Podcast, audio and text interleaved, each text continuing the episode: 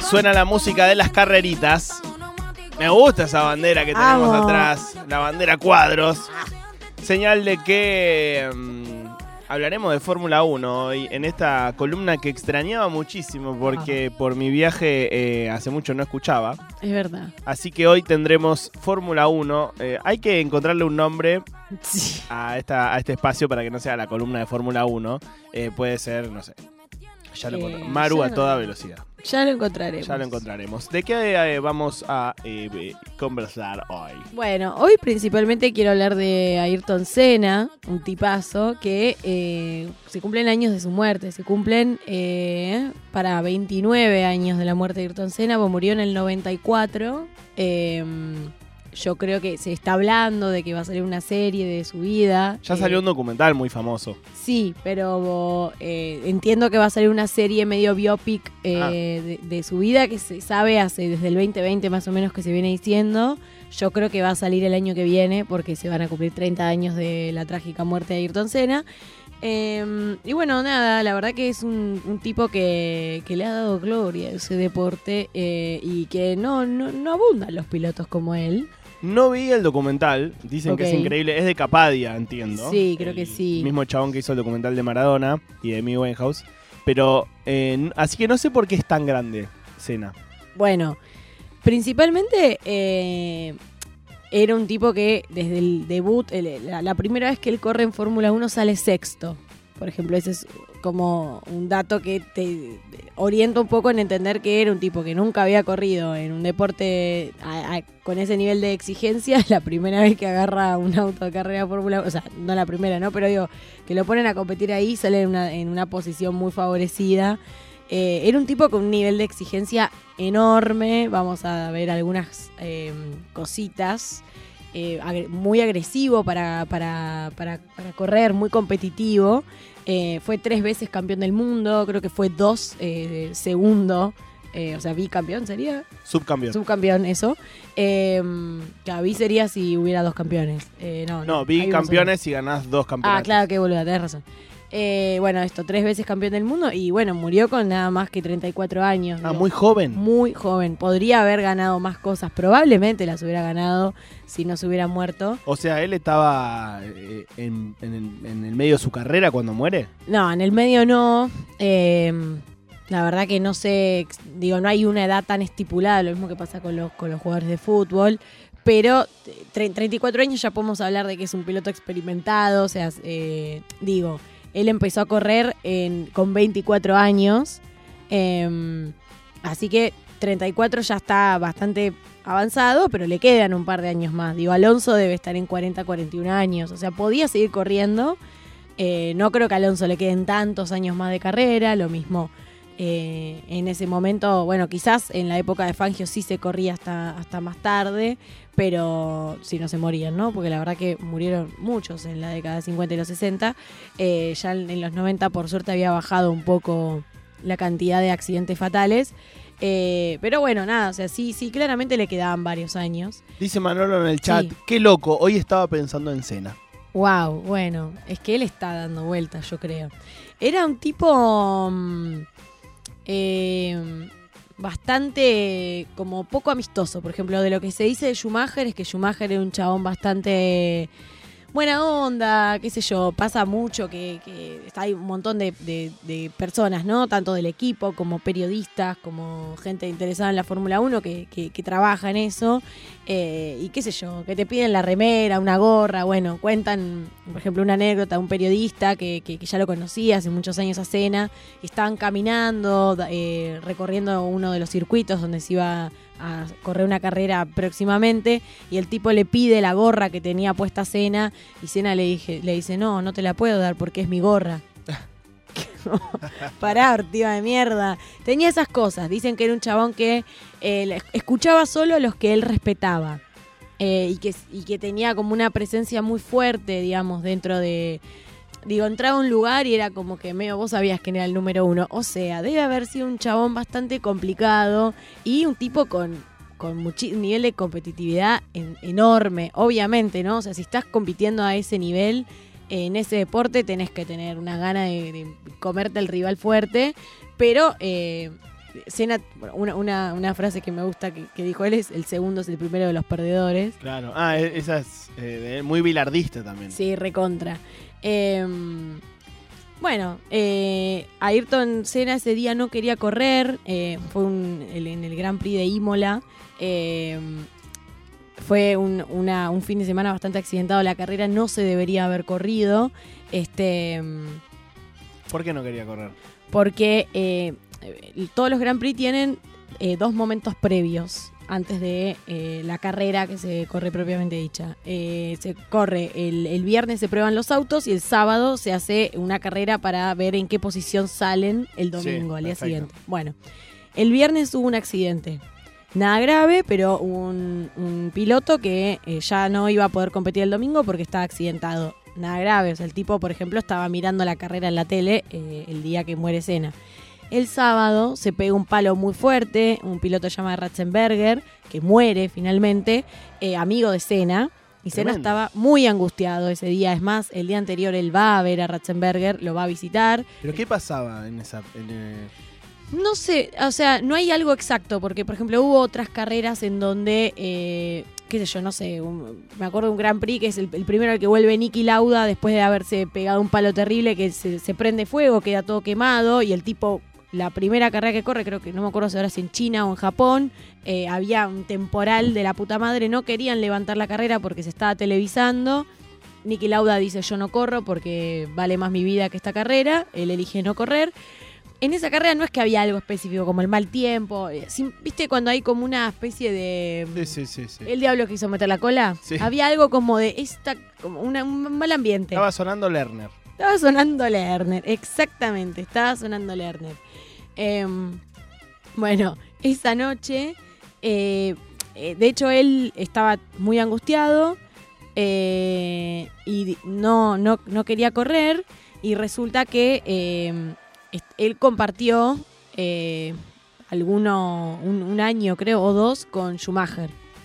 Corriendo en. Corriendo, claro, tiempo. fueron contemporáneos. Él fue contemporáneo, otro que vamos a hablar también, que es eh, Alain Prost, un francés también muy ganador, y con Schumacher. O sea, corrió con, con también un, un- un momento muy lindo de la Fórmula 1.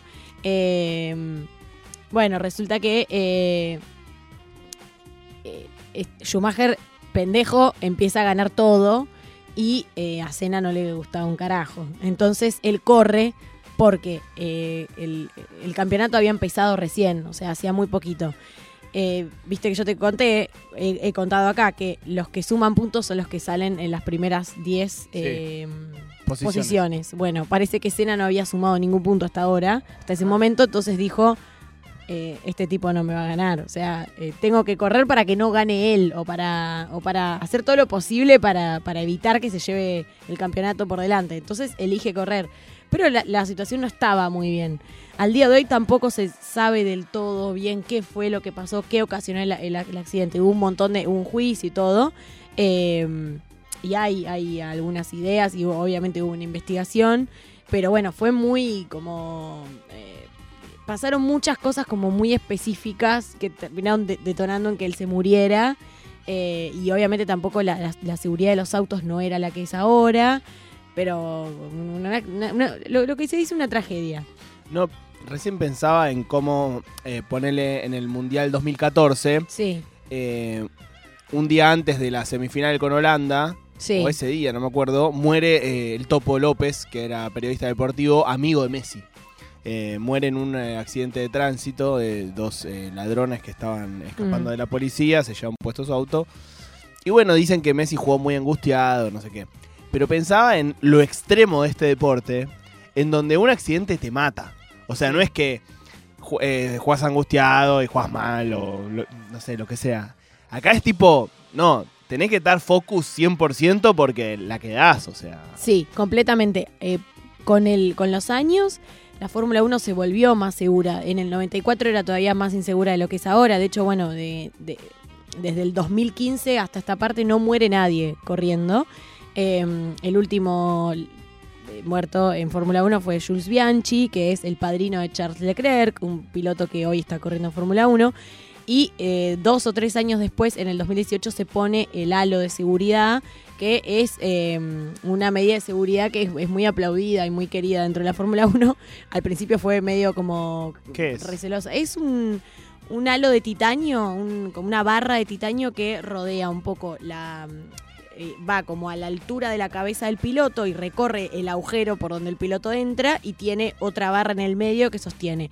Al principio fue muy discutida esa medida porque creían que iba a afectar la visión de los pilotos porque tenés una barra en el medio Mm. un poco sí, pero la realidad es que ha salvado, o sea, se cree que, por ejemplo, eh, un accidente bastante grave de Grosjean hace unos años, se salvó, se cree que por eso.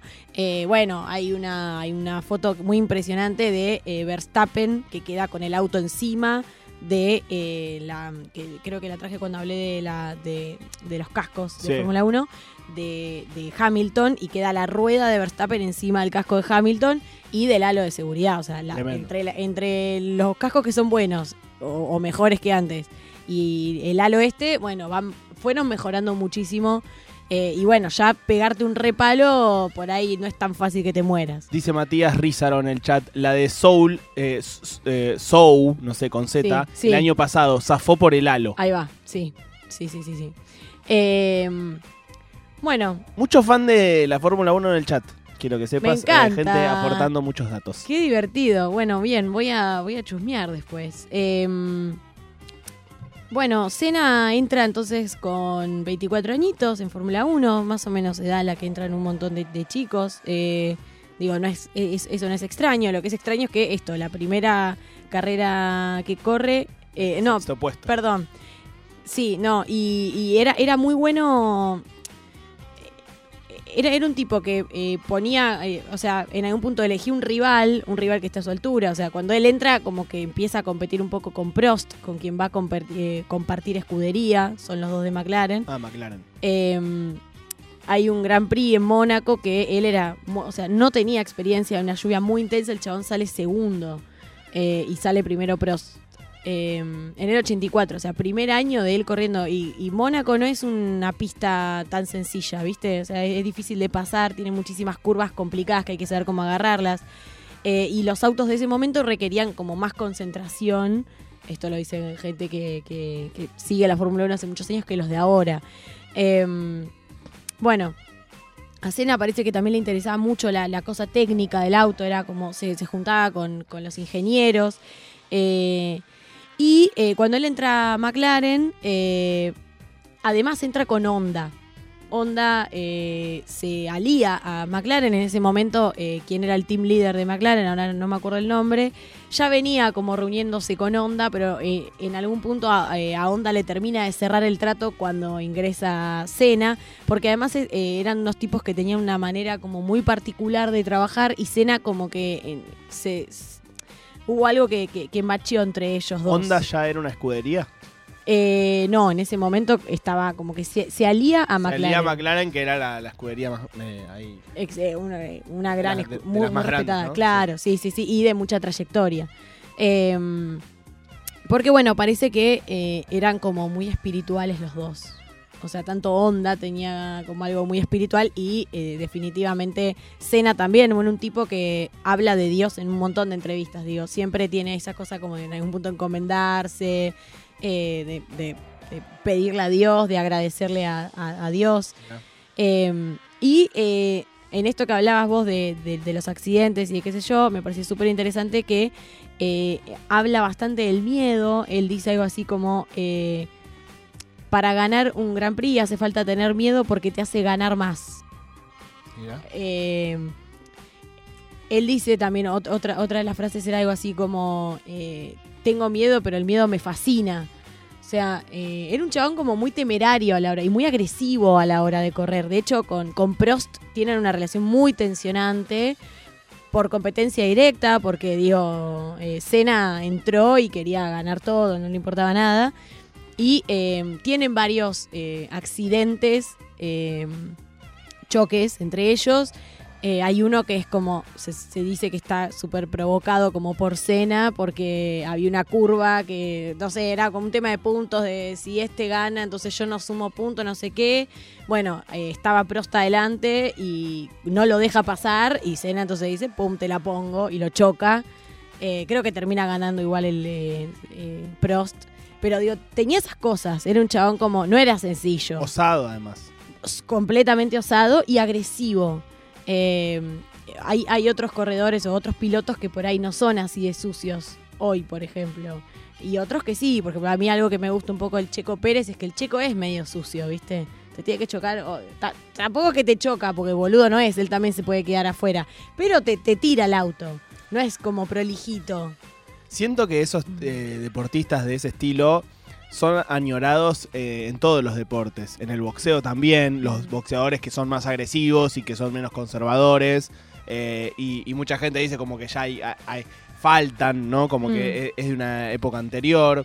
Eh, en el automovilismo lo mismo, no sé, como que en, en muchos deportes, en el tenis, el, el deportista osado, agresivo, que piensa menos en. que es menos conservador, básicamente Sí. es eh, muy eh, recordado y añorado porque son lo que, los que le dan vida a, a las carreras, a las peleas, a los partidos.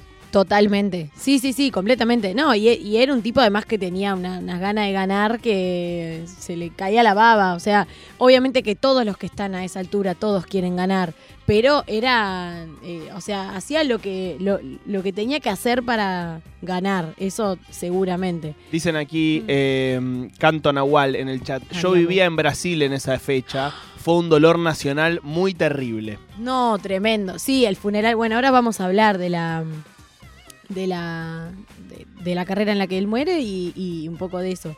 Eh, no, qué, qué tremendo haber estado en ese momento en Brasil, de haber sido durísimo. Es que imagínate la, la situación de eh, de la sorpresa, del shock tremendo que fue la muerte de Cena.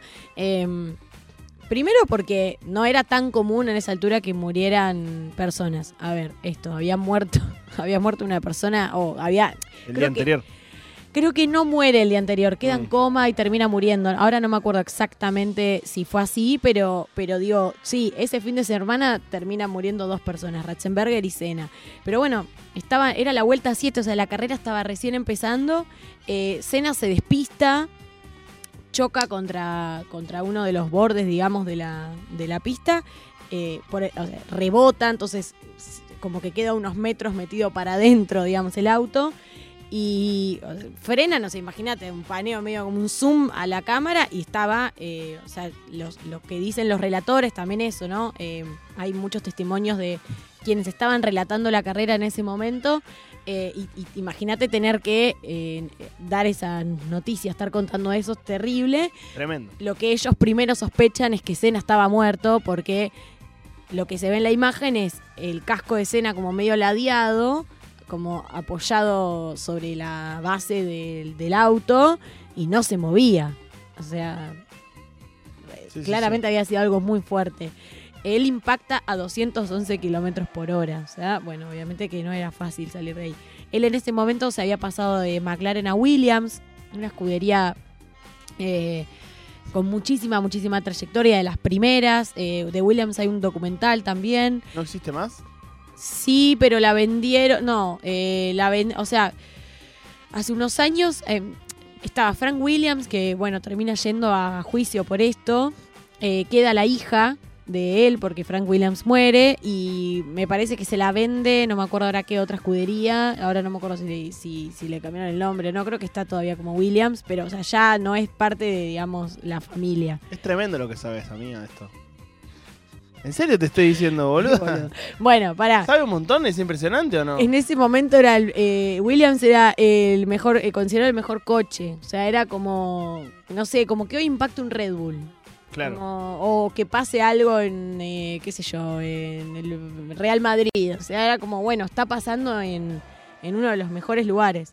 Eh, a los 37 minutos de que pasa esto, bueno, frenan un toque la, la carrera, viene un helicóptero, a Cena lo sacan, lo, lo ponen en el piso, se veía ya que las piernas, por el- lo- lo- los pies de Cena estaban abiertos, ya se imaginaban que Cena estaba muerto, habían pasado mucho tiempo y no tenía ninguna reacción.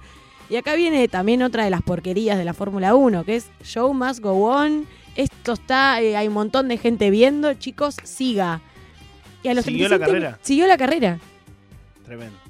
Eh, a las horas sale una señora, una médica, y dice, chicos, se murió. O sea, tiene muerte cerebral, se murió, ya está. Eh, bueno, esto, hubo juicio a Williams. eh, estaba en el banquillo de los acusados Frank Williams, que había sido uno de los, eh, esto, el, el fundador. Y eh, esto, se cree que el halo de seguridad hubiera salvado a Senna de morir. Eh, Pero ¿por qué entonces el juicio a Williams? ¿Falló algo del auto? ¿Por- y para poder entender como qué pasó, eh, la verdad es que pudieron, o sea, hay un montón de cosas muchas veces que no están tan resueltas o no se sabe, no sé, por ejemplo, el otro día estaba mirando de una carrera vieja del 2008, eh, que Hamilton estaba corriendo creo que en McLaren, ahora no me acuerdo, y, y- no sé, el, auto de él sale y no, no tiene potencia y a los 25 segundos agarra potencia. Y se cree que era porque entró una basurita y la basurita sola con el andar se disolvió. Es como que hay un montón de cosas, en muchas veces de los autos, que no se termina de saber bien qué fue lo que pasó o dónde estuvo la falla. Tengo entendido que, que- con el caso de escena no está tan claro, porque a veces lamentablemente no es una cosa, son uno, dos, tres hechos encadenados que terminan en que, bueno, pase esto. Eh, pero bueno, el funeral fue masivo, hubo 200.000 brasileños en el velorio despidiéndolo, o sea, eh, movilizados, ¿no? Eh, un ídolo total, además un tipo que estaba en pleno auge, gloria, eh, haciéndolo, haciendo ganar a, su país y, ganando un montón de cosas. Y bueno, y, y otra de las cosas que también hablan un poco, no solo de, de- de cómo la Fórmula 1 eh, se alimenta a veces de, cosas que no están buenas y, y e- espectaculariza un montón, que bueno, un poco lo vemos en Drive to Survive, ¿no? Que es una serie que, que est- está buena porque no está pasando nada grave, pero habla de la espectacularización del- del deporte, que es que después de la muerte de Senna, el próximo Grand Prix, eh, Grand Prix tuvo un récord de rating. Obvio. A ver Obviamente, quién se muere ahora. todo el mundo mirando Fórmula 1.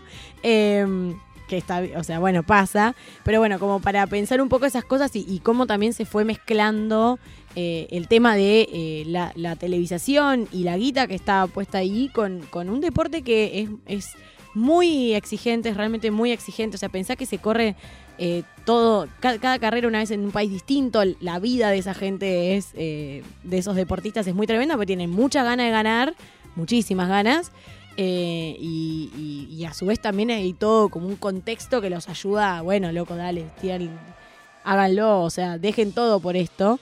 Eh, así que bueno, nada, para, para recordar un poco a este tipazo. Para recordar a Ayrton Senna, entonces, en el aniversario de su muerte, eh, a 29 años del accidente que se llevó la vida de Ayrton Senna, tremenda columna de Mauro Amabile aquí en Ayúdame Loco. Podrán escucharla, eh, volver a verla en YouTube seguramente, en el canal de la radio.